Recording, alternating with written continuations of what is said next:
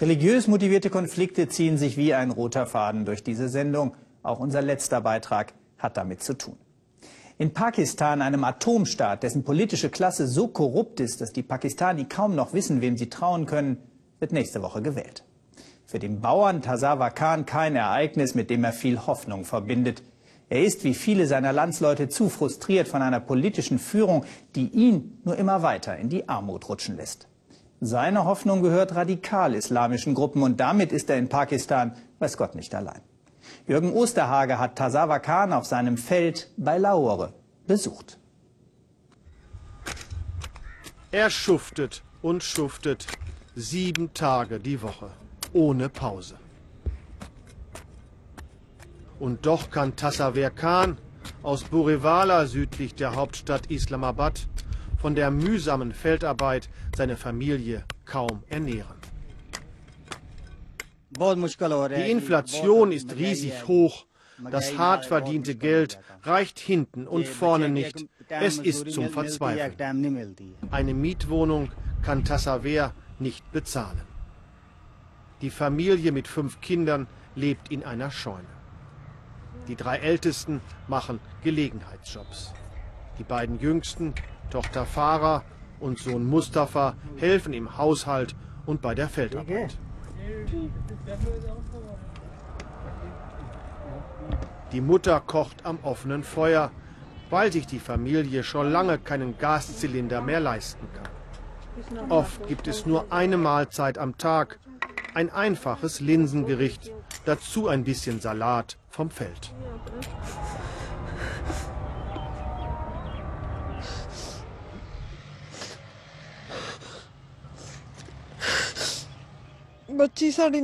Es ist schwierig zu überleben. Keiner kümmert sich um die Armen im Land. Wir müssen jeden Tag unsere Würde aufopfern, den Landbesitzer anbetteln, damit er uns überhaupt hier wohnen lässt. Es gibt keinen Ausweg. Meine Eltern tun alles, aber es bringt nichts. Ich würde so gerne zur Schule gehen, aber dafür haben wir kein Geld. Dazu erschüttert Terror das Land, die religiös motivierte Gewalt explodiert. Ob auf dem Lande oder in den Städten wie hier in Merabadia, einem Vorort von Islamabad, die Menschen leben meist in bitterer Armut und sind verzweifelt. Keine vernünftigen Straßen, kein Wasser, keine Reformen. Die Politiker schauen einfach weg, wenn es Probleme gibt und tun nichts. Sie haben unser Leben ruiniert. Die politische Elite des Landes unter Druck. Sie igelt sich ein, fürchtet wohl auch negative Berichterstattung. Auf unserer Drehreise werden wir immer wieder von Polizei und Geheimdienst verfolgt und beobachtet.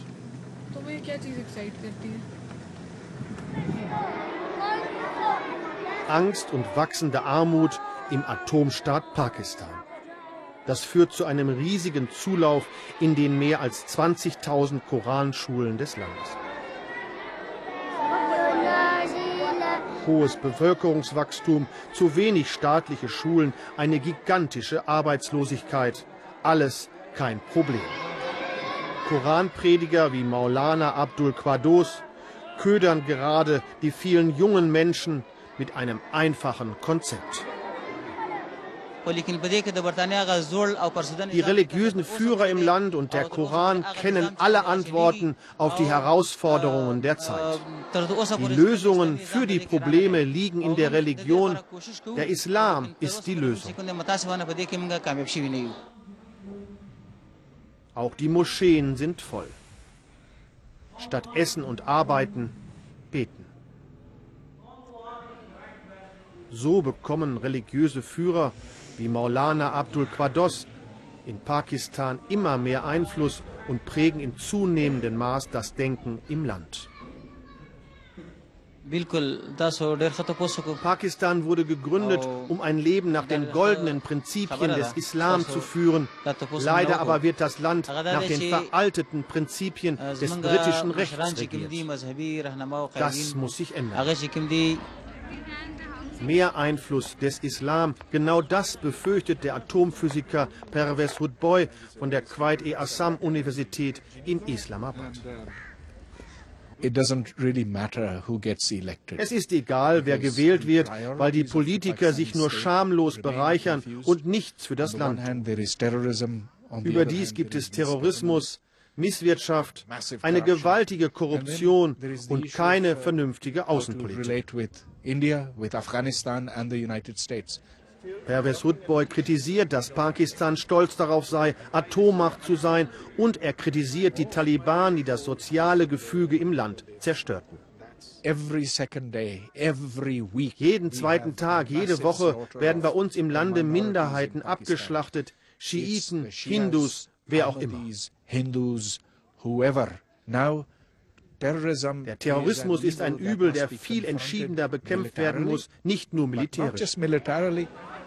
In den 70er Jahren, so Pervez Hudboy, als er begann zu lehren, gab es nur wenige Studentinnen, die eine Burka trugen. Heute seien es mehr als zwei Drittel. Heftig beklagt er das Vordringen der Religion in wissenschaftliche, kulturelle und politische Bereiche. Genau darauf hofft Tasaver Khan aus dem kleinen Dorf Burewala. Der 55-Jährige arbeitet nach dem Abendessen noch in einer nahegelegenen Molkerei, um seinen kargen Lohn als Landarbeiter ein wenig aufzubessern.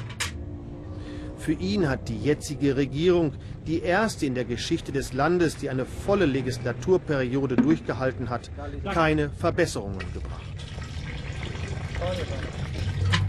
Ich hoffe, dass eine islamische Regierung bei den nächsten Wahlen an die Macht kommt.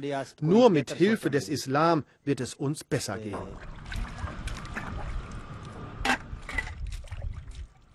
Der Islam ist die Lösung. So wie Tasaver Khan denken immer mehr in Pakistan. Und ich habe den Namen Tasaver Khan gerade falsch betont, soll nicht mehr vor.